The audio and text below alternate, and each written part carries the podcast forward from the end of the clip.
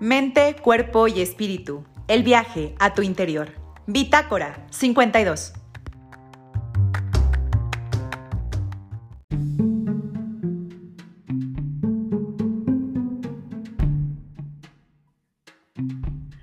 Hola gente de Bitácora 52, ¿cómo están? Bienvenidos una vez más. Y pues hoy vamos a platicar de un nuevo libro, pero bueno, aún no nos acompaña. Ah, ya, ya llegó. Justo acaba de llegar nuestra invitada, es la escritora Esther Iturralde vamos a platicar de este libro que tiene que ver con los corazones rotos. ¿Qué pasa cuando pues, nos sentimos decepcionados, tristes, cuando estamos a punto, deseosos de superar al ex, pero no se puede, ¿no? Tú dices, ya, ya, mañana paso página, esto se acabó, eh, ya firmé el divorcio, eh, ya no lo volví a ver, lo bloqueé todas las redes sociales, ya estuvo, ya estuvo, mañana me voy de viaje, mañana soy exitosa, mañana toda mi vida es distinta. Bueno, justo en este libro, Esther nos va a enseñar que no pasa tan rápido, que no todo es una decisión racional, que a lo mejor nuestro cerebro ya está en el modo quiero salir de esta relación, pero emocionalmente y espiritualmente seguimos anclados. Y como seguimos anclados, pues los procesos están detenidos. Por más que nuestra cabeza racionalmente entienda que esa relación no nos llevaba a nada,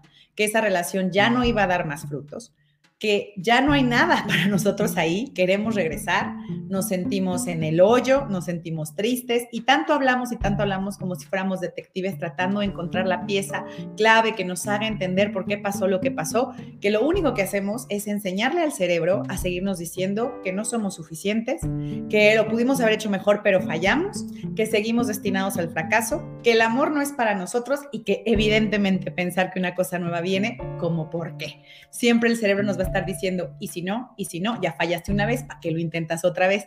Ay, sí, muy, muy, pero mira, no puedes ni con el matrimonio. Ay, sí, súper exitosa y creativa, pero mira, no lograste una relación. Entonces el cerebro te está bloqueando y bloqueando y bloqueando. Todo eso es lo racional. Así que por eso Esther escribió este hermoso libro para descubrir desde una forma emocional y espiritual cómo podemos reconectar y estar de mejor manera. Esther, ella es una escritora, pero también es la dueña fundadora desde el 2005 de Rocket Comunicación Visual es un despacho boutique especializado en branding. Y bueno, ella tiene expertise en el branding para restaurantes, para marca personal y para eventos masivos y convenciones. Pero también después del 2014 al 2017 tiene estas consultorías de voz de marca, además de ejecución de comunicación y artes. Y por supuesto ya tiene conferencias y talleres en neuromarketing, en storytelling, en guía de éxito del emprendedor, en lenguaje corporal, en pitch de elevador, en modelos de negocios, en mindfulness en la oficina.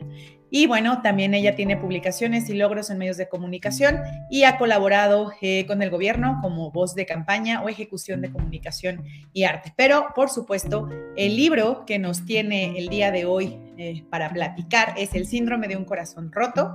Y bueno, pues ella como life coaching espiritual y de breathwork healing nos va a platicar sobre este libro. Le doy la más cordial bienvenida a Esther para que por favor nos cuente. Esther, bienvenida, ¿cómo estás? Hola, muy contenta de estar aquí, Julia, gracias. Me da un gusto que nos acompañes en Bitácora 52. Por favor, cuéntanos cómo surge este libro. Ya estuve ahorita un poquito dando, pues, eh, como el contexto del libro, pero cuéntanos tú, ¿por qué fue necesario ahora ponerlo en un libro? A lo mejor esto ya lo habías compartido en terapias, ya lo habías dado en conferencias. ¿Por qué ahora en un libro?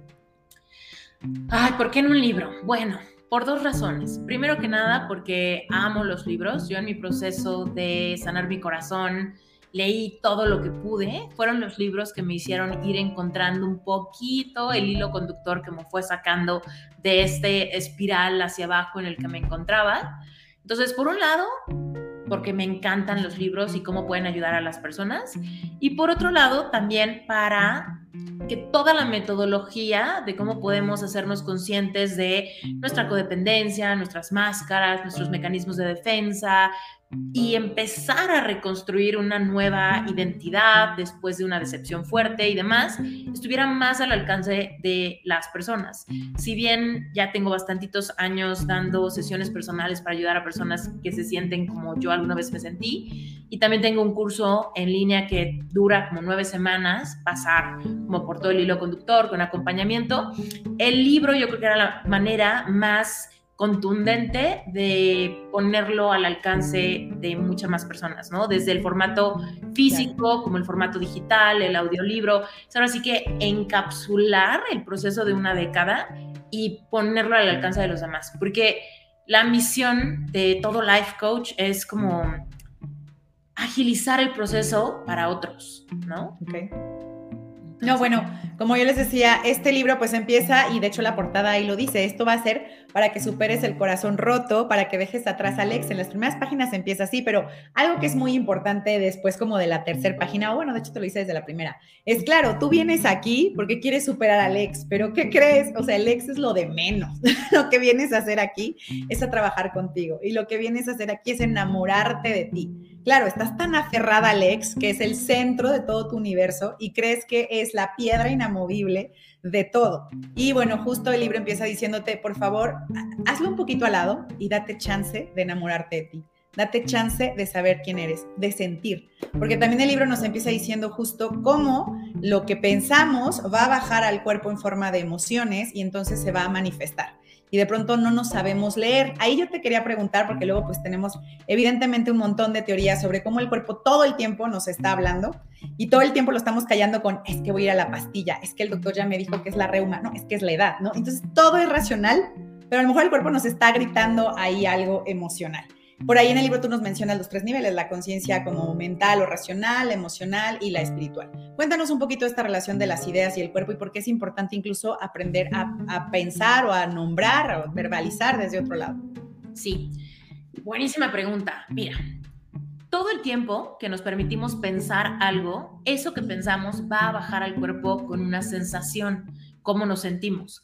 Entonces, por ejemplo, cuando estamos pensando en algo muy catastrófico, por ejemplo, yo en mi depresión, todo el tiempo estaba pensando en me voy a quedar sola, ya es muy tarde, tengo mucho que enfrentar, no tengo dinero, me equivoqué de carrera, eh, sensaciones como de celos, envidia, coraje, no procesadas, un cóctel, un cóctel de miedo ante el futuro, la incertidumbre a mí me, me imponía muchísimo porque yo no le veía como para dónde pudieran las cosas mejorar y cuánto tiempo me iba a tardar en mejorarlas si de plano me sentía como tan perdida, ¿no? Entonces, todos esos pensamientos en círculo, ese mal viaje del que no salía, me tenía sintiéndome muy paralizada.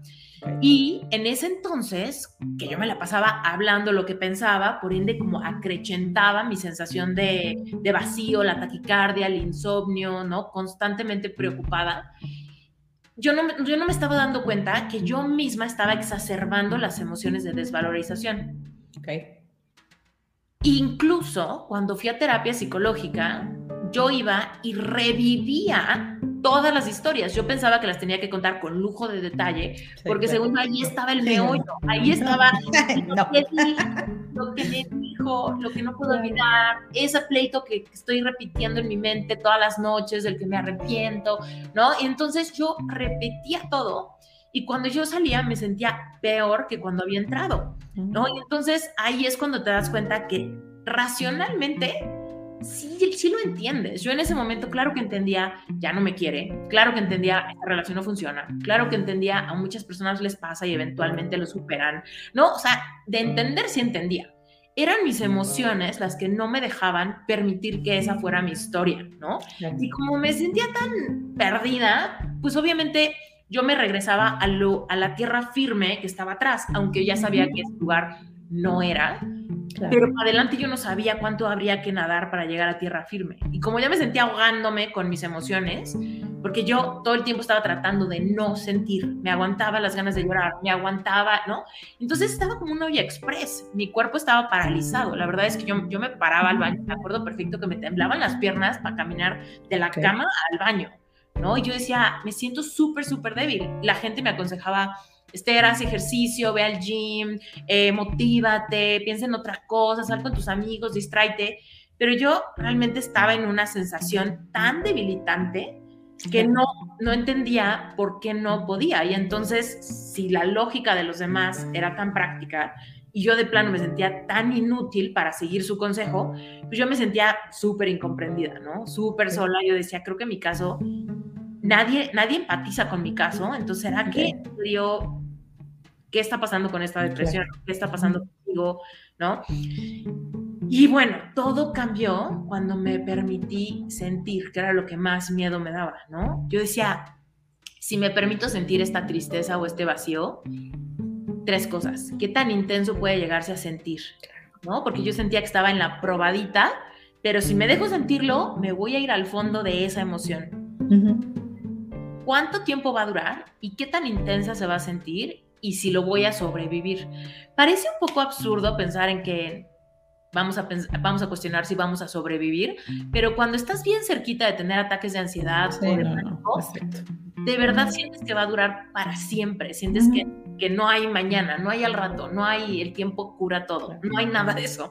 Entonces yo tenía muchísimo miedo de permitirme ir más en ese, en esa espiral hacia abajo y entonces estaba como olla express tratando de olvidar, de separarme. Y las cosas que me ayudaban, por ejemplo, era fumar muchísimo, hablar y hablar y hablar del tema, porque yo le hablaba, la verdad es que soy muy afortunada de tener muchos amigos que estaban disponibles a la hora que fuera, pero mientras hablaba con ellos había como una sensación de desahogo. Pero en algún momento cuelgas el teléfono, en algún momento van a dormirse, en algún momento ya pasaron cuatro horas de escucharte lo mismo, ¿no? Entonces ahí es cuando yo otra vez entraba en la ansiedad, otra vez no me hallaba estando sola en mi cuarto, otra vez insomnio, otra vez la pastilla no me está haciendo dormir, ¿no?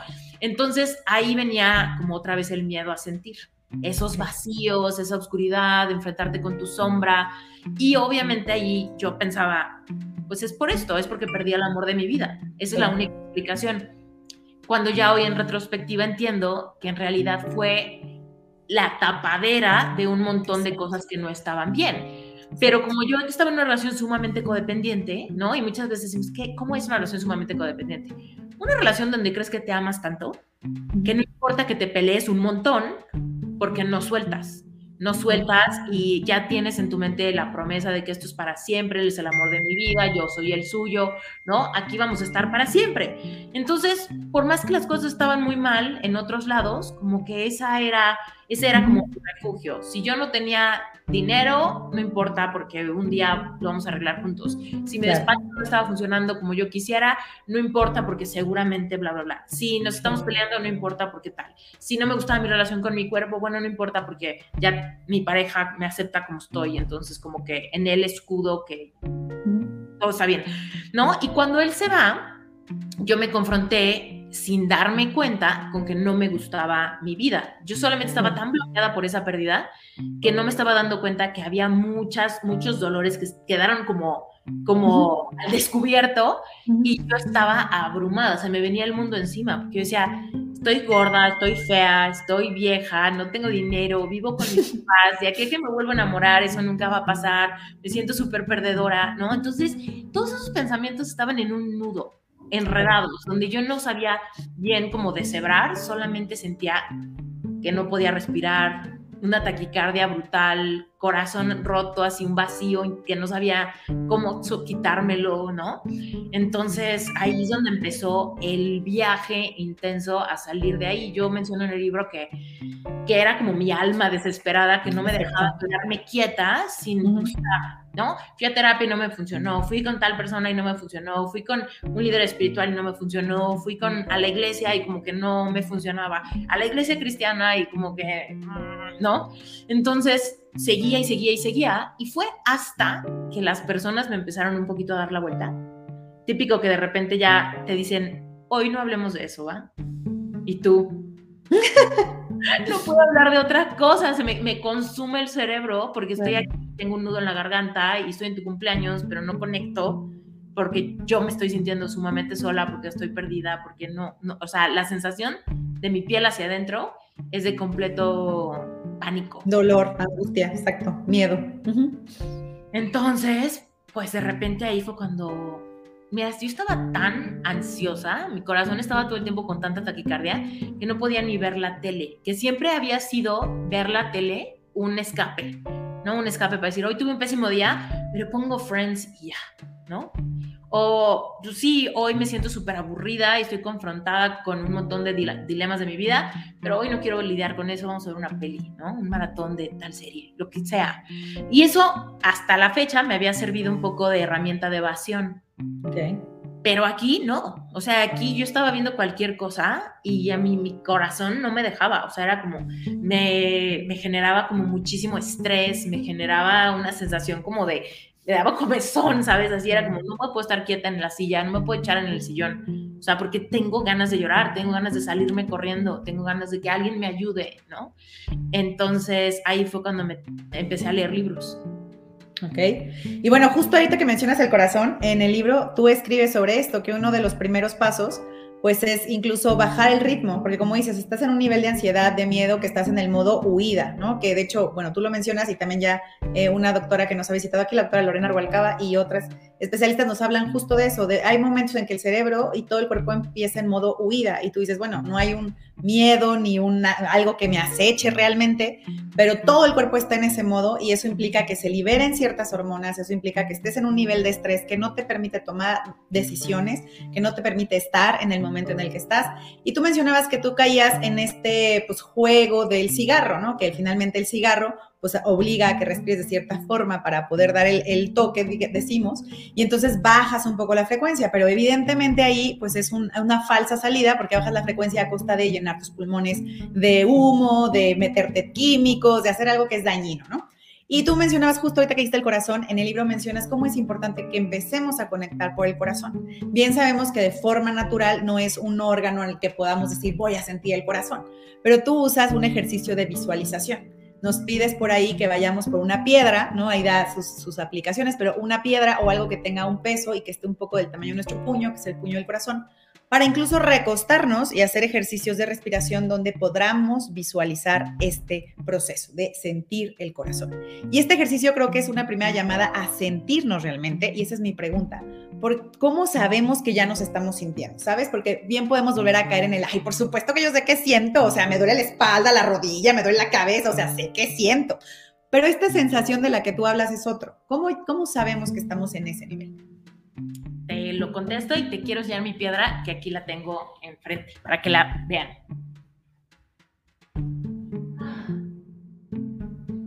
Fíjate. Aquí está mi famosa piedra. Esta es la piedra original. Esta es la piedra que me acompañó en mi proceso. Es importante que la, que la piedra sea del tamaño de tu puño cerrado, porque básicamente, bueno, o sea, es básicamente todos nosotros, nuestro músculo, el corazón, es más o menos del tamaño de nuestro puño cerrado, eso equivale. Entonces, la idea es que si bien el corazón roto no es en sí el músculo, sí se representa a través del estrés que el músculo siente cuando está en ese tremendo mal viaje, ¿no? El problema de cuando empezamos a respirar súper superficialmente es porque estamos tan estresados por todo lo que estamos pensando que nos asusta tanto que empezamos a, respirar cada vez menos. Si tú te fijas, cuando, cuando estás asustada, supongamos que tú estás en tu casa sola y de repente escuchas como que abrieron la puerta o como que rompieron una ventana. Lo primero que vas a hacer es sostener la respiración. ¿Por qué? Porque el miedo nos lleva a sostener la respiración. Ahora, ese es un miedo como ahorita, de alarma, ¿no? Pero ¿qué pasa cuando todo el tiempo estamos como en un estado de me va a llevar la fregada, no tengo para dónde ir, ya está muy cañón, me siento súper sola, nadie me está entendiendo, la gente me da la vuelta. O sea, cuando de repente ya empieza a entrar ese miedo crónico que sabes que no va a cambiar en una semana o en dos, o sea, te vas a tardar y quién sabe si lo logres, ¿no? Entonces, de repente nos vamos acostumbrando tanto a respirar tan superficialmente que el corazón está batallando para llevar oxígeno a todo el cuerpo. Nosotros cuando respiramos llevamos oxígeno a los pulmones y a través de los pulmones llega el torrente sanguíneo y es el corazón que bombea la sangre oxigenada a todo el cuerpo y después regresa al corazón, el corazón la filtra, volvemos a respirar y pasa eso otra vez, ¿no? Pero ¿qué pasa cuando estamos respirando súper poquito? El corazón tiene que bombear en friega mucho más para tratar de llevar oxígeno a todo tu cuerpo. Cuando de plano se da cuenta que no hay oxígeno suficiente, va a priorizar algunos órganos. Va a priorizar los órganos más importantes, como por ejemplo el cerebro, ¿no? Entonces de repente vas a sentirte súper débil, súper guanga, casi casi no tienes ganas de pararte. ¿Por qué? Porque hay poca oxigenación en tu sistema motriz, en tus músculos, en tus miembros largos, en tus brazos, en tus piernas. Entonces todo se empieza a somatizar. Cuando yo fumaba, eh, haz de cuenta que lo que pasa es que de estar respirando súper poquito, de repente ya tienes un objeto que te ayuda a hacer un ejercicio de respiración donde le metes algo visual. Tú sabes, cuando tú fumas, tú ves que se prende tantito, ¿no? Está el fuego, se consume tantito el cigarro, ese humo entra en tus pulmones, mientras más llenes tus pulmones, más sientes que estás fumando bien, y después tienes el visual de irlo sacando pausado de tu cuerpo. Si bien, pues no es bueno, porque como dijiste hace rato, de alguna manera estamos contaminando y abusando al cuerpo, de alguna manera el corazón dice, finalmente, de verdad, lo estás haciendo profundo y pausado, ¿no? Luego ya viene como el problema, ¿no? De decir, se te empieza a secar la piel, se te empiezan a poner los dientes amarillos, tus manos apestan, ¿no? O sea, todas esas cosas empiezan a pasar porque realmente no le estás metiendo oxígeno a tu cuerpo. Pero de alguna manera, pues sientes un pequeño alivio cuando fumas a medida de que tu corazón baja la frecuencia cardíaca. Entonces, en el proceso en el que yo estaba, yo tenía muchísimo insomnio. Entonces, yo me acostaba y decía, pues un cigarro. Me paraba, fumaba un cigarro. Me regresaba, me trataba de acostar y lo primero que pensaba era otro, otro, otro. ¿No? Entonces, de repente, me pasaba toda la noche parada en la ventana de la regadera, fumando, sintiendo un tremendo vacío en el pecho y este o sea, descanso de mi corazón y luego el acelere, ¿no? Cuando me trataba de dormir y veía que no iba a ser cosa fácil. Entonces yo de verdad que visualizaba, yo pensaba, quisiera sobar mi corazón. O sea, quisiera meterme las manos al pecho y llenar ese hoyo y sobar algo, ¿no? Y entonces me puse a reflexionar en el tema del dolor de los miembros fantasmas. Cuando una persona pierde una pierna o un brazo, muchas veces puede experimentar dolor en aquella pierna que ya no tiene. ¿Por qué? Porque el cuerpo tiene la memoria de que alguna vez hubo una piedra, digo una pierna, y cuando esa pierna no está, o sea, mi cerebro no lo, no lo registra, no entiende y puede, o sea, tu cerebro identifica como que ese miembro está y está sufriendo. Entonces, yo pensaba, es que eso es lo que siento, hay un dolor ahí y necesito algo que represente ese órgano. Vi un documental que se me quedó muy grabado, donde una persona que tenía dolor en una pierna que no existía, y lo que hacía era poner un espejo en la pierna que sí tenía y parecía que tenía dos piernas. Entonces esa persona se sobaba la pierna que tenía viendo por el espejo como si se sobara la otra que no tenía y había una sensación de descanso y paz finalmente en el sistema nervioso. Entonces, hace cuenta que, y muy intuitivamente, porque no lo pensé súper racional, pero yo quería que algo representara mi corazón para poderlo agarrar, para poderlo sentir, para poderlo contener, porque todo el tiempo sentía que se me salía del pecho, pero no hay nada, hay un vacío. Entonces, cuando encuentro esta piedra y me doy cuenta que tiene más o menos la forma de mi puño, ¿no? Ahí estoy como en una esquinita, ¿no? Y entonces, y es rosa, y el cuarzo rosa es una piedra que representa el amor propio y demás. Pues yo dije, bueno, pues este es, este es mi corazón. Y entonces yo me acostaba en esos momentos donde no tenía nada, nada que hacer, o sea, ya no podía leer, ya no podía hablar, ya, incluso ya ni siquiera me salían lágrimas porque ya llevaba pues, mucho tiempo llorando ese día y las lágrimas, cuando lloras mucho, de verdad te deshidratas, no tenía hambre, ya sabes, o sea, que ya no sabes ni para dónde hacerte, lo único que hacía era acostarme y ponerme la piedra al pecho, encima del corazón que me dolía. Y entonces sentir la presencia de esta piedra era como finalmente darle un alivio a mi cuerpo de ahí está, hay algo, siento el peso, ahí está, ¿no? Y también luego eh, lo, sobaba, simplemente yo, esta piedra, yo me volviera ciega ahorita, Julia, no hay forma que alguien me pudiera confundir de piedra. Yo esta piedra, piedra me sé de memoria cuánto pesa, me sé sus filos, me sé sus, sus, sus quiebres, sus grietas, me sé perfecto las formas, porque yo he sobado esta, pierna, esta piedra por una década, ¿no? Entonces, me empezó a ayudar muchísimo, me daba esta sensación de paz, me daba esta sensación de cuando menos sé que, sé que ahí estás, sé que estoy vivo, ¿no? Y entonces la frecuencia cardíaca mientras me acostaba y sentía el peso del corazón y empezaba a respirar profundo y pausado, como si estuviese fumando, eh, porque en ese entonces incluso yo quería dejar de fumar, pero me di cuenta cómo ese, ese momento de respirar profundo y pausado era lo que me daba esa pequeña ventana de donde me alejaba tantito del ataque de ansiedad o de pánico, que al inicio yo decía, bueno, a ver, me voy a fumar un cigarro de mentiras. Y claro. Agarraba mis dedos, me iba a la ventana y me fumaba el cigarro.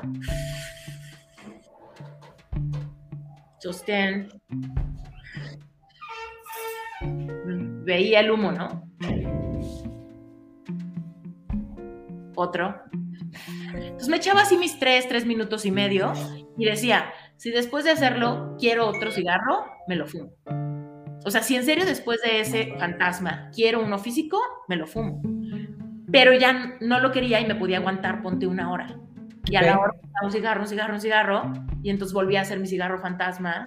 ¿Quieres un cigarro de verdad o te aguantas otra hora? Y así fue como empecé a dejar de fumar. Entonces, cuando yo me acostaba con mi piedra al pecho, respiraba profundo y pausado, que ya había un poco entendido el valor de la respiración, y lograba bajar un poquito mi frecuencia cardíaca, y en esos momentos empezaba como a confrontarme con mi verdad, ¿no? En mi mente era como de, ¿qué te pasa? O sea, realmente, ¿qué es lo que pasa? Hace ratito, literal, antes, antes de conectarme contigo, se fue mi mejor amiga de mi casa y la menciono mucho en el libro. Ella es una persona que me dijo, Esther, pero ¿por qué estás tan mal? ¿No te acuerdas cuántos se peleaban? ¿No te acuerdas cuántas veces me decías de este drama, este otro drama, tal pleito, tal desacuerdo? ¿Por qué estás tan mal? ¿No? Ahí es donde yo me cayó un 20 muy grande de decir, ¿por qué estoy teniendo esta memoria selectiva? Que se le olvida todo lo malo y estoy endiosando la relación, ¿no? Haciendo de él el santo de la relación y a mí la mala del cuento pues estaba tan en pánico por lo que estaba sintiendo que la única forma de darme permiso de volver atrás y querer volver atrás y querer regresar y querer reconstruir algo que no sirve y demás, solamente podía hacerlo si mi mente racional se olvidaba de todo lo demás, porque somos bien inteligentes. Entonces me tengo que olvidar del drama para poder permitirme a mí misma ir tras algo que técnicamente me estaba haciendo tanto daño. Entonces ahí iba yo dando bandazos, la verdad. Al inicio era como un día me sentía muy fuerte, al día siguiente me sentía muy débil, un día me sentía empoderada, al otro día muy, muy triste. Entonces mi sistema nervioso estaba sufriendo cañón esos, esos bandazos, esos subidones de frecuencia y baja de frecuencia. Yo decía, es que en serio, o sea, ahorita no confío en mí, no confío en mí, porque así como ahorita puedo amanecer bien, al rato puedo estar llorando desbordada por emociones que no entiendo, ¿no? Y ahí fue donde realmente empecé a decir, bueno, a ver, ¿qué? ¿Cuál es la emoción? Lo que me preguntabas, ¿por qué hay que ponerle nombre? Porque realmente vamos por la vida a veces diciendo que estamos muy mal o muy bien, pero en realidad eso no significa nada, ¿no? Porque yo puedo decir estoy muy bien y alguien más puede decir estoy muy bien y yo puedo estar viviendo un caos, pero ya lo normalicé porque llevo toda la vida en caos y otra persona, si, si se pusiera en mis zapatos, no, diría, diría cómo, o sea, todo mi vida está fuera de control, no puedo, no puedo así. Y es porque realmente a todos, a todos nos acostumbramos. Estamos hechos para sobrevivir. Entonces, si llevamos años en una relación tóxica, la vamos a normalizar vamos a empezar a verla como que pues así son las cosas, no es para tanto, lo bueno es que ya no me afecta, lo que antes me hacía llorar, hoy la verdad se me resbala, pero sigo con la misma pareja tóxica y ahí es donde podemos ver claramente una sensación de alarma. Yo, eh, mi relación no fue abusiva ni nada de eso, pero pues, sí era muy tóxica. Pleito, pleito, pleito, reconciliación, pleito, pleito, pleito, reconciliación, muy desgastante. Lo cual para mi amiga era súper claro, era como de por qué tanto apego a algo que te estaba causando tanto estrés en el día a día. No había una semana que no tuvieras el drama de la semana. ¿No? Y yo decía, es que de alguna manera mi sistema nervioso ya se acostumbró a vivir así y este vacío no lo tolero. Prefiero regresar atrás y seguirme peleando y contentando, peleando y contentando, a tener este vacío que me, que me saque completamente de mi zona de confort, ¿no? Entonces me fui reconciliando con el vacío, me fui reconciliando con decir, bueno, si ya no hay nadie y solo quedo yo conmigo, ¿cómo le hago para que esto no se sienta como el momento más incómodo del mundo, ¿no? Ahí fue cuando me di cuenta que yo no me caía bien. No sé estar conmigo, no sé estar sola. Mientras que están mis amigos apoyándome, mientras que está mi mamá escuchándome, ¿no? Mientras estoy en el teléfono con alguien, pues de alguna manera siento una sensación de confort, ¿no? Aunque esté triste. Pero cuando me sentía sola, de verdad que empezaba la taquicardia, la sensación de me ahogo, de necesito que alguien venga, ¿no? Y era porque yo decía, es que no, o sea, me estoy, es muy confrontante para mí estar sola. Porque ahí es donde vienen un montón de pensamientos que no identifico bien, porque llegan todos de bonche, pero en ellos está muy quién soy yo, no valgo lo que yo creía, no soy tan inteligente como yo pensaba, no soy valiosa como alguna vez me dijeron, no, pues fui muy reemplazable, ¿no? Y entonces todos esos pensamientos me hacían autorrechazarme, como, no quiero estar contigo, que, que me hace sentir así, ¿no? Entonces había como esta sensación de, de pues no sé, un ataque constante en mi mente a través de mis pensamientos y todas las emociones que venían a flote eran sensaciones que yo corría. Era como de, ah, melancolía, no, no, no, no, no, ¿qué hago para que se vaya, no? No. Ay, no, enojo, no, no, no, no, no, ¿con qué me distraigo? ¿A quién le hablo? ¿No? Y entonces de repente, cuando empecé a decir, bueno, ya, o sea, ya, porque si corro de la melancolía me voy a la tristeza, si corro de la tristeza me voy a los celos. Entonces, no tenía ya al alcance ninguna emoción positiva, ¿no? Y ahí fue cuando dije, bueno, pues ya, ya, o sea, el que venga ya lo vivo y ya, mejor le doy una salida creativa, mejor visualizo, mejor. De hecho, aquí va mi siguiente pregunta, por ejemplo, aquí ya tenemos una pregunta. Gente linda, si nos están viendo, porfa pongan sus preguntas en comentarios para hacerlos. Aquí ya Ariadna Rocha nos manda una pregunta. ¿Qué hiciste para poner un freno con toda esta ansiedad? Porque es muy difícil darte cuenta cuando uno está en un estado de ansiedad. La ansiedad en sí no es una emoción. La ansiedad es algo que sucede cuando tenemos muchas emociones al mismo tiempo que nos paralizan. Entonces la ansiedad se empieza a manifestar como esa taquicardia, esa sensación de incomodidad en nuestra propia piel, esa, esa cosa que nos hace querer salir corriendo, pero no tenemos a dónde. Entonces empieza como esa sensación de incomodidad. Lo que tenemos que hacer ahí, primero que nada, es respirar. Eso es lo más importante, que no se te olvide respirar. La ansiedad nos da un montón de miedo, ¿no? Porque no sabemos en dónde va a parar, cuánto va a durar, ¿no? Y entonces nos empieza a dar mucho miedo y sostenemos la respiración. Mientras que tú sigas respirando intencionalmente, digo, por eso yo me acostaba y empezaba a respirar profundo y pausado y aunque las lágrimas corrieran por mi cara, no me movía. Era como, aquí me quedo hasta que baje la frecuencia cardíaca primero. Porque cuando oxigenizas bien tu cuerpo, todo se oxigeniza y puedes de perdida un poquito pensar bien, moverte, no vas a llegar a ataques de ansiedad, etc.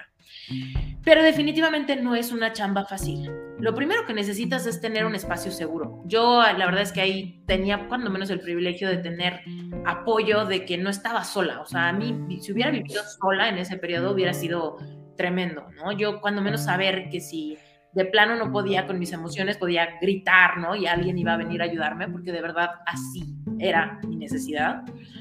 Pero lo que fui haciendo fue dejar de querer tapar, dejar de querer tapar el sol con un dedo, dejar de querer evadir la ansiedad y atreverme a mirar hacia adentro.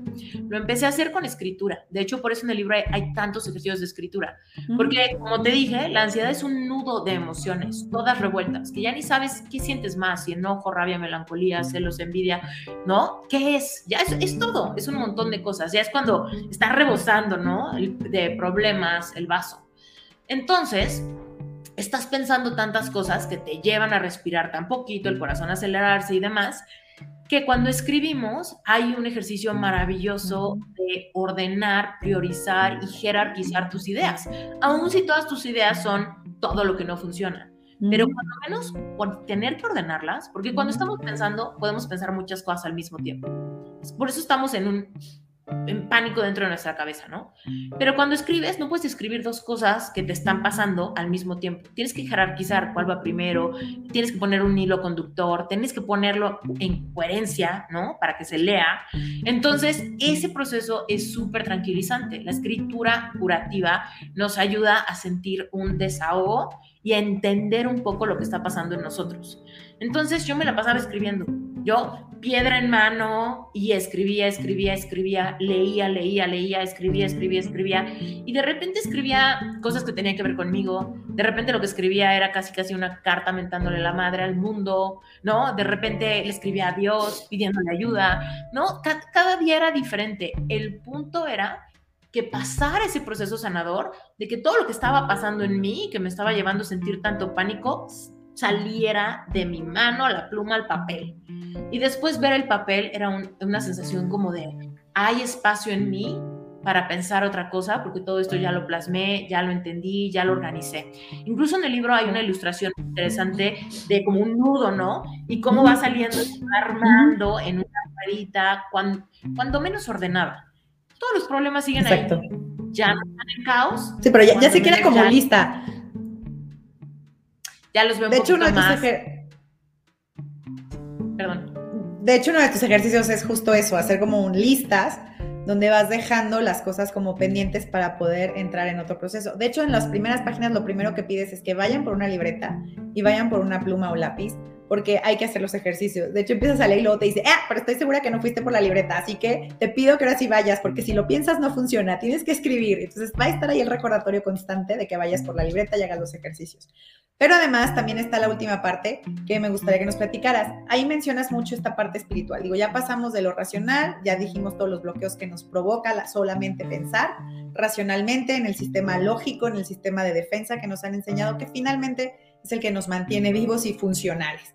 Pero luego ya nos dijiste que hay que bajar a la parte emocional y poder entender nuestras emociones, hacer conciencia de nuestro cuerpo y de lo que vamos sintiendo, nombrar las emociones, poder aceptar que vienen y vivirlas. O sea, si toca melancolía, toca melancolía. Si hay que escribir o llorar o patalear, pues hay que hacerlo, para que después cuando llegue el enojo, pues toque estar enojado, ¿no? Y ya, entonces hay que hacerlo de manera sana, de manera segura, y una manera sana y segura es como dijiste, escribiendo otra manera sana que menciona son las visualizaciones. Imagina esto que le quieres decir. Por ahí, de hecho, tú platicas de una carta que hiciste y que, bueno, de hecho, las consecuencias de esa carta cuando se lleva afuera, eso ya, léanlo, de verdad es muy lindo. Seguramente lo han hecho, si no con carta, seguro en el WhatsApp. Yo sé que han WhatsAppeado. Yo sé que le han WhatsAppeado a Alex. Así que, por favor, háganlo de una forma segura a través de estos ejercicios arte terapéuticos. Y luego viene a la parte espiritual, donde tú mencionas y también siempre pones las alertas de, ok, aquí va a haber pasajes bíblicos, no soy en, no creo en un Dios en específico, pero a mí la Biblia me ha ayudado o estos versículos me han ayudado a entender ciertas cosas, que al final pues lo tomas un poco como si fuera literatura universal, de la que podemos aprender y beber algo, ¿no? Entonces, también mencionas esta parte espiritual, ahí es importante y viene mi pregunta, ¿cómo podemos ir entrando a esta dimensión espiritual? ¿Por qué esta dimensión espiritual es importante? Alguien podría decir, mira, ya, si sano mis emociones, ya estoy del otro lado, ¿qué más me da? Si soy energía, si soy espíritu, no me importa, o sea, ya con que deje de llorar estoy bien. ¿Por qué es importante lo espiritual, Esther? Mira, primero que nada, pensar en que, bueno, a mí me ayuda mucho pensar en que soy un ser espiritual, que estoy teniendo experiencia física, ¿no? Porque cuando alguien te dice, bueno, las emociones no son buenas ni malas, solo son, entonces siéntelas todas, de cualquier manera se sienten súper incómodas, pero cuando entiendes, o en mi caso, cuando entendí que el hecho de que yo, ser espiritual, en esta experiencia física, donde tengo un cuerpo de carne y hueso, donde hay un corazón que se acelera, donde hay ojos que lloran, donde hay escalofríos, donde hay músculos que se tensan, cuando me entero de una noticia, cuando veo algo en redes sociales, cuando tengo insomnio, era como un martirio, pero después entendí que todas las emociones tienen su dualidad. Todas las emociones que consideramos malas tienen del otro lado una emoción contrastante que sí me gusta, que sí persigo, que sí anhelo. Pero solamente estando dispuestos a tener la dualidad de las emociones es que realmente podemos vivir una vida plena. Entonces creo fielmente que el mejor regalo que Dios nos ha dado en esta experiencia humana es que podemos sentir. Entonces, cuando realmente te haces la idea que sentir es un placer y que sentir siempre te va a abrir el otro espectro, de repente puedes pensar, ok, hoy estoy muy triste, pero solo porque conozco este nivel de tristeza, no me resisto y sé sentirla, es que de alguna manera desbloqueo que en mi vida también sea posible sentir un nivel de felicidad igual de intenso. Cuando digo, no, no, yo no quiero tristeza, yo no quiero melancolía, yo no quiero nada de esto, también quito esas emociones polarizadas que sí me gustan y que sí son placenteras y me termino quedando con una vida gris voluntariamente me quedo con una vida donde solamente hay indiferencia, rutina, monotonía, aburrición, ¿no? Y entonces de repente digo, es que ¿por qué en mi vida nada fluye? ¿Por qué no hay felicidad, no hay triunfos, no hay victorias? Me comparo con todos los demás, no entiendo por qué los demás tienen ese éxito, tal persona ya emprendió, tal persona tiene un ascenso, tal persona se fue de viaje, ¿no?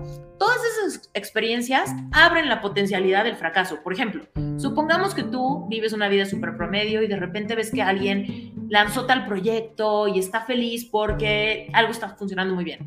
Esa persona, al estar sintiendo esas emociones, abre el espectro de la potencialidad del fracaso. De perder su inversión, de equivocarse, de caer en ridículo, de tener ciertos problemas, ¿no?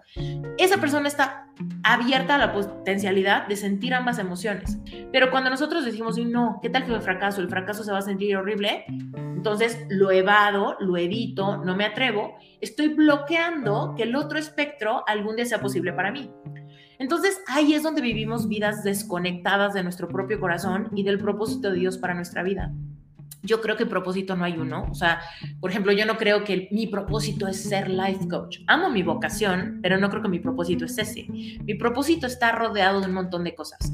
Desde mi relación con mi cuerpo, mi relación con mis seres queridos, familia, amigos, pareja, también mi relación con Dios, mi relación con los animales, mi relación con la naturaleza, mi relación con el dinero. O sea, en sí, todo, los 360 grados de nuestra vida, de repente nos vamos a encontrar entre que nos guste o no nos guste. Si nos gusta y nos hace sentir plenos y en crecimiento, vamos a genuinamente sentir que estamos viviendo nuestro propósito. Pero el único camino a ese destino, de que de repente volteas a diestra y siniestra en tu vida y te guste tu panorama, depende de la valentía que tengas para seguir los anhelos del corazón. Hay una receta. Nadie te va a decir, pon un negocio y vas a, ser, vas a ser feliz. Estudia tal carrera y vas a ser feliz. No, todo depende de nuestra capacidad de escuchar lo que nuestro corazón nos dice. Híjole, qué padre sería escribir un libro. ¿Qué tal que nadie lo compra? ¿Qué tal que nadie lo lee? ¿Qué tal que la gente lo, lo odia? ¿Qué tal que me dicen que soy la ridícula, que no puede superar a su exnovio aunque ya esté casada? ¿No?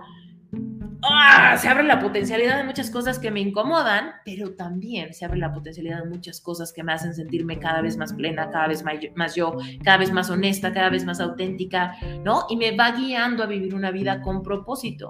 Yo creo que ese es el plan de Dios para nosotros, que a través de nacer con el deseo nato de amar y ser amados, nos retemos a empezar por el amor propio y después, desde ese amor propio, es que podemos escuchar los anhelos del corazón y tener o no la valentía de dar pasos en ese camino.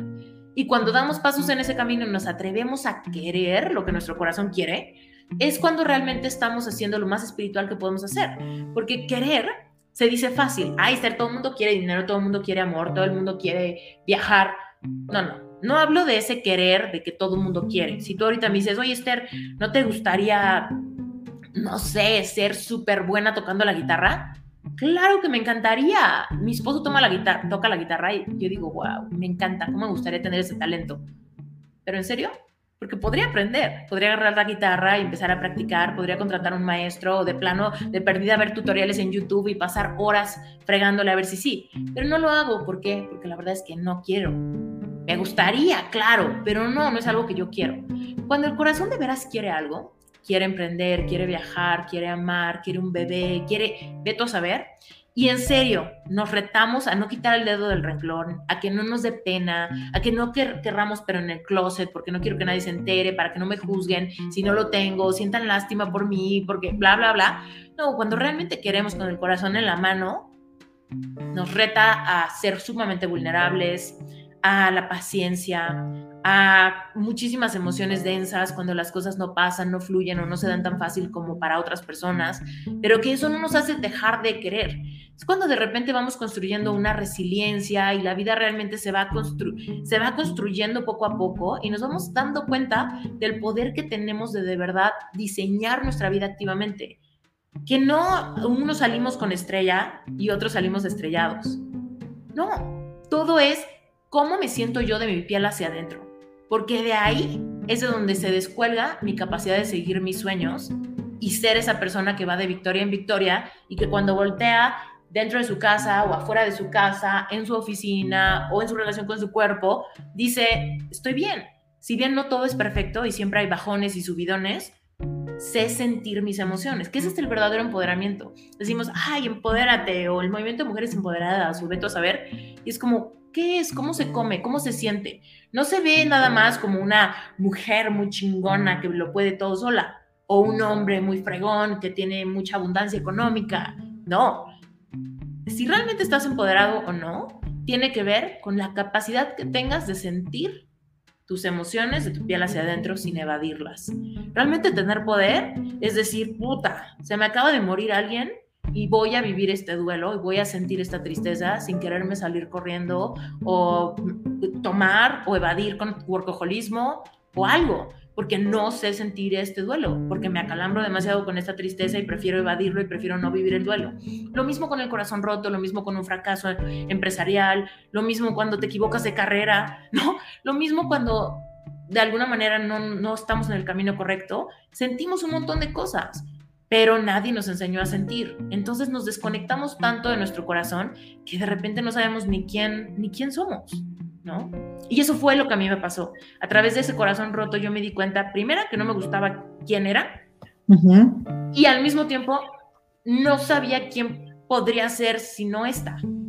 Claro. sí, era el miedo, como dices, de la posibilidad hacia adelante, porque justo como bien mencionas, da ese miedo de yo ya sé quién soy aquí, pero yo no sé quién voy a ser allá. Y eso es cuando dices, pero si ya estoy cuarentona, o cincuentona, o sesentona, o treintona, o dieciocho, de 18 años.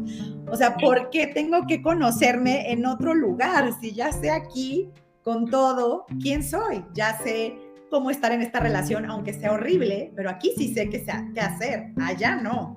Y como dice, somos animales de costumbres, da miedo y si no conectamos con las emociones, no brincamos. Por aquí tengo otro comentario, nos dice Adriana Ariadna Rocha, wow, me encantó la piedra, es una manera de suplir un dolor tan intenso sanar a través del objeto y conectar con uno mismo. Me fascinó, gracias. Por acá otra vez nos dice Ari, ¿dónde compramos tu libro? Pues ya está en todas las librerías, según yo sé.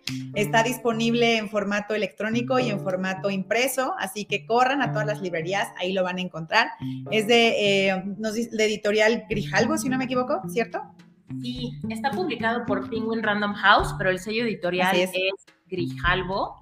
Y está en formato digital en cualquier eh, plataforma de libros digital, en Kindle, en Apple Books o literal en cualquier librería de México lo encuentran y próximamente en audiolibro. Y creo que el audiolibro va a estar... Ay, va a estar padrísimo, para que sí empiecen a escuchar cuando están realmente haciendo los ejercicios. Eso está, está padre. Por acá nos dice Edith de la Rosa, escribir y pedir ayuda. Exacto, Edith, justo algo que ha mencionado eh, por aquí Esther es que sí, de pronto esta idea del empoderamiento en soledad híjole, yo no sé, Esther, pero yo sí soy de las que dice, no es posible. O sea, un corazón abierto es un corazón en comunidad. Y una persona realmente bien consigo está bien con los demás, ¿no? Porque eh, va a llegar a la empatía. Entonces, sí, yo sí creo que sí, sí es esta idea de pedir ayuda, de recibir ayuda, incluso de dar, una vez que alguien ya va más avanzado en la empatía, está dispuesto a escuchar y a acompañar a otro. Eso es lo que yo creo, pero Esther, que nos cuente un poquito. Por acá la última, porque si no, ya para ir cerrando, Ariadna nos dice, ¿cómo conectas con tu parte espiritual en algún momento súper difícil, triste, de fracaso, etcétera? Ser espiritual cuando uno está estable es lo más lindo, pero vivir y sentir el lado difícil y sobresalir de ese estado de una manera amorosa, ¿cómo lo has experimentado?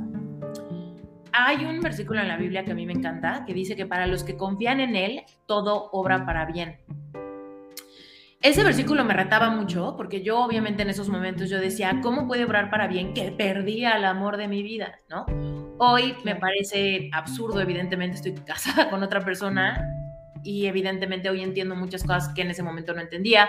Hoy tengo una relación consciente y por supuesto puedo voltear atrás y digo, claro, o sea, yo estaba tan aferrada y tan codependiente que Dios me lo tuvo pero que arrancar, ¿no? Y se fue con un pedazo de mí pero en realidad yo creo que lo mejor que puedes hacer es conectar con gratitud.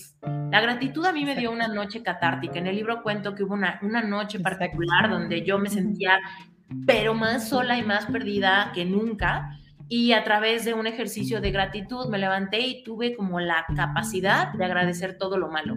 Genuinamente yo no tenía nada bueno que agradecer en ese momento, ¿no? O sea, bueno, la gente que me rodeaba y que me apoyaba era como mi salvación. Pero no tenía nada, no tenía dinero, no tenía ganas, no tenía amor propio, no tenía Alex, no tenía, no tenía nada. Genuinamente me sentía súper desvalorada.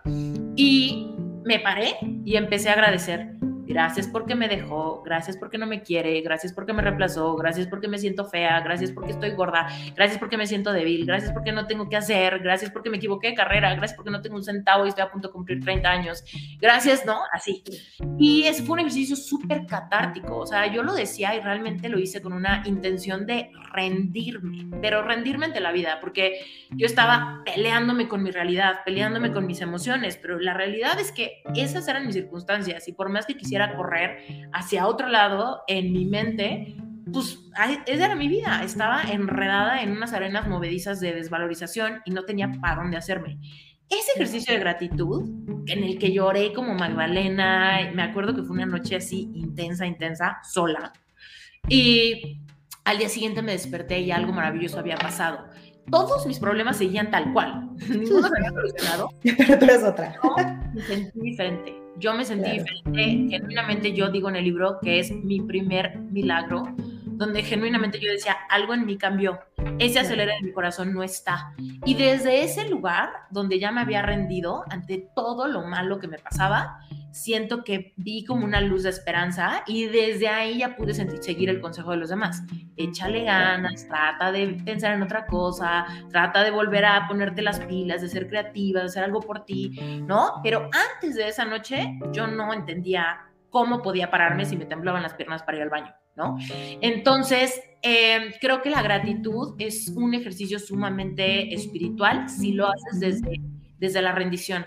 Si lo haces pensando en, bueno, pues Esther dijo que le funcionó, así que yo lo voy a hacer.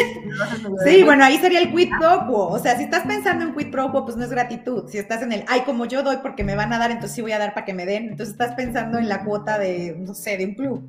Ay, doy tres para que me den cuatro. es algo auténtico, como bien dices, tiene que ser algo auténtico, movido por, por la vivencia, porque tienes que compartir cuando ya te desbordas, ¿no? De cuando dices, ya, es, que es compartir, porque alguien más puede necesitarlo, porque yo no lo necesité y alguien más estuvo ahí, ¿no? Además, una cosa importante, hace rato alguien mencionó el tema de la soledad. Y yo creo que si realmente quieres despertar tu espiritualidad en un momento de gran dolor, sí es sola.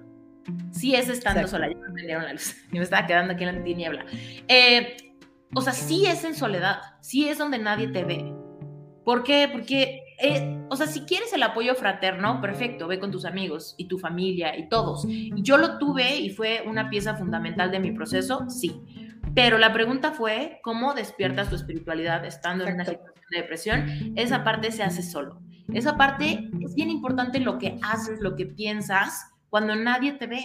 Y muchas veces creemos que quizá es, bueno, entonces tengo que orar y pedirle a Dios y rezar o algo así. Mm, quizá, quizá si quieres, si lo sientes intuitivo, pero también es mucho de escuchar.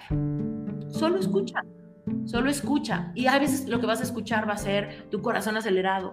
Hay veces que no vas a escuchar nada.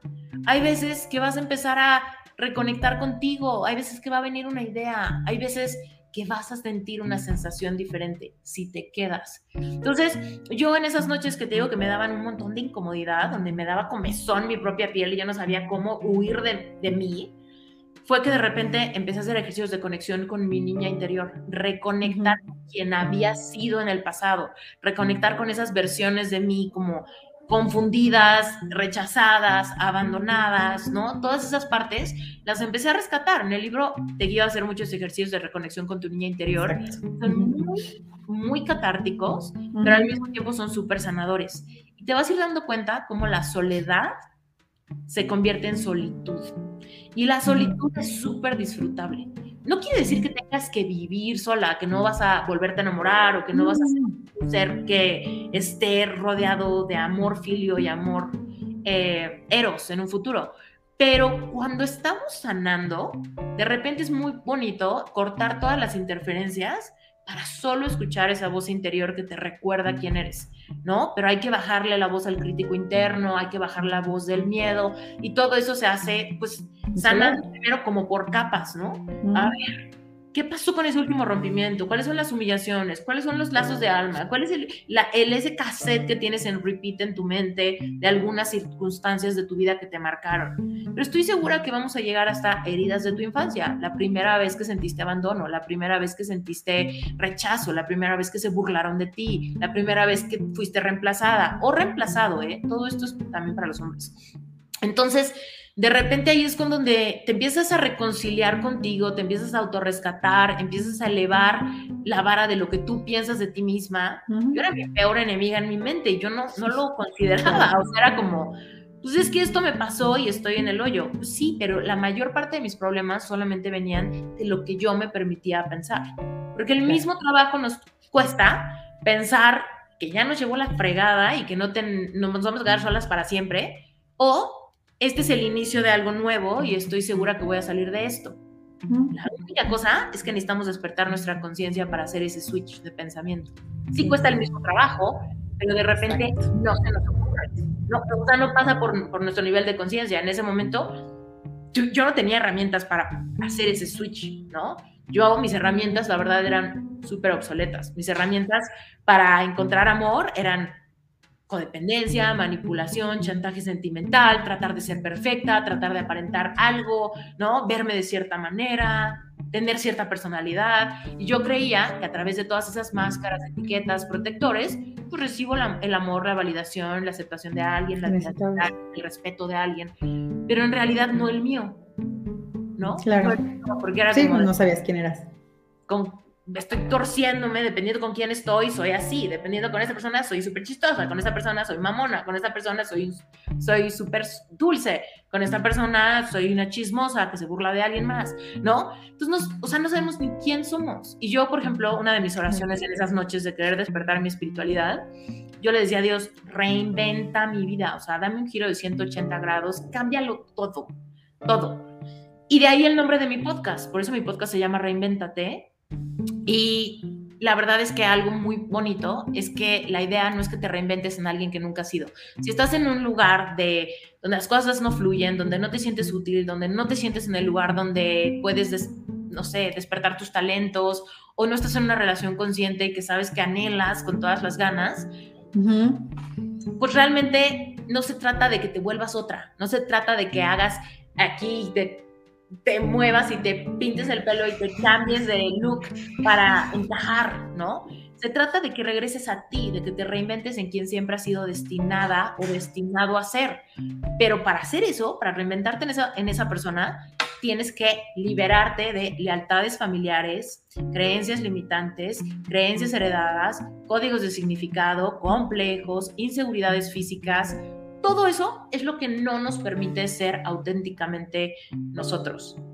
Pero si hacemos esa chamba, primero de identificarlo y permitirnos soltar eso, hacemos espacio para un merecimiento pleno. Ese es el merecimiento que nos deja seguir nuestros sueños y decir, yo creo que sí me merezco escribir un libro. Sí me merezco poner un negocio. Yo creo que sí me merezco volver a amar. Yo creo que sí me merezco cambiar hábitos. Yo creo que sí me merezco salud, energía. Yo me merezco un grupo de amistades conscientes. Yo me merezco poner límites aquí con estos miembros de mi familia, quizá. ¿No?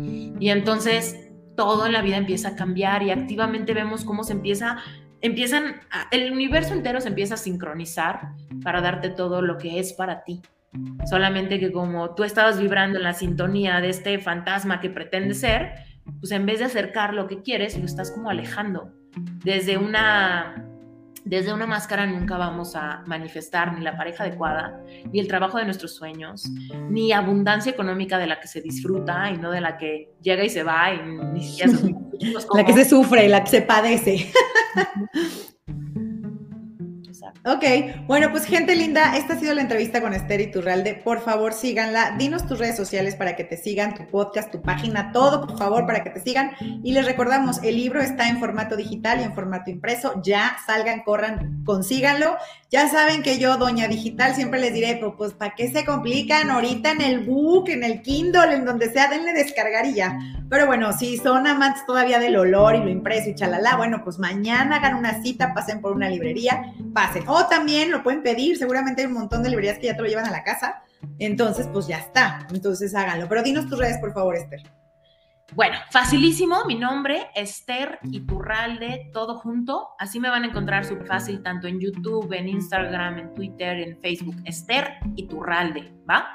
Mi página web es esteriturralde.com. Si le suman diagonal libro, esteriturralde.com diagonal libro, ahí van a encontrar los links directos para ordenarlo físico o digital en todos lados. Ahora, también tengo un podcast donde hablo de lo mismo, de lo mismo pero más, y se llama Reinventate Podcast. Entonces, ese lo encuentran en todas las plataformas de podcast, en Spotify, Apple Podcasts, YouTube y todas las demás que existen. Y también tiene su propio Instagram que se llama Reinventate Podcast, tal cual. Okay. Ojo, yo siempre contesto. Así que si tienes alguna pregunta cuando leas el libro, escríbeme, que siempre contesto. A veces me tardo un poquito, pero siempre, siempre, siempre contesto. No manche, bueno, pues ahí está, ¿qué más quieren? Ahora sí que ya les dijo, aquí estoy, les digo, les digo que cuando de verdad es algo que está movido por la gratitud y es auténtico, dense en serio que uno no puede cerrarse, porque dices, a mí algo me ayudó, entonces tengo que ayudar, o sea, es en automático, no puedes. Yo siempre pongo la imagen de que te desbordas, es, es tanto que te desbordas, no puedes parar, no es una fuente y sabes que no se va a agotar, justo ya estás en esa idea de, esto no se agota, esto es así, está vivo y fluye. Entonces, bueno, por acá tenemos los últimos comentarios. Edith de la Rosa nos dice, eh, gracias, muy interesante. Por acá Edith también nos dice, vamos a ponerlo, Edith de la Rosa nos vuelve a decir, me diste ánimo para seguir adelante. Qué bueno, Edith, qué bueno que esta plática te, te ayudó, te conmovió, te apapachó, lo que hayas necesitado. Ari, por supuesto, Ari le mandamos saludos, nos dice gracias, gracias Ari por vernos y acompañarnos. Y bueno, gente linda de Bitácora 52, gracias. Ahora sí, les recordamos, busquen a Esther en todas sus redes, ella les va a contestar. Compren el libro Síndrome de un corazón roto. Lo que les digo, claro, el gancho es el ex. Aquí este vamos a jalar para que digas, quiero deshacerme el ex, pero en realidad el libro se trata de amarte a ti mismo. El ex va a ser lo de menos. Pero atrévanse, atrévanse. Si ese es el gancho que los va a llevar a estar mejor, pues ¿qué más da? Si ese es el gancho, no importa. Esa fue su función, llevarte a que te preguntes quién eres, dónde estás, qué quieres. Y por supuesto, a construirte, como bien dice Esther, desde adentro, ¿no? Desde adentro saber quién eres, qué quieres, qué necesitas y qué tienes en ti y pues en lo que te rodean estas herramientas que te da la vida, pues las posibilidades para tener pues acceso a todo lo que mereces. Por aquí nos dice, ¡ay, está Diana! No lo puedo creer. Diana nos dice saludos, gracias. Bueno, es que Diana está hasta Kuala Lumpur, por eso digo, no lo puedo creer, si, nos alcanzó.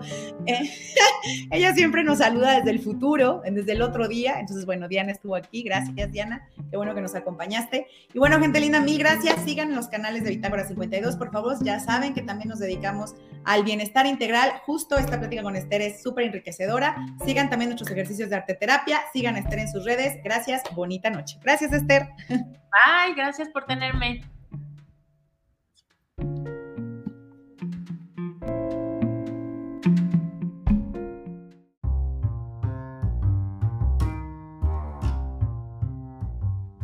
Mente, cuerpo y espíritu. El viaje a tu interior. Bitácora 52.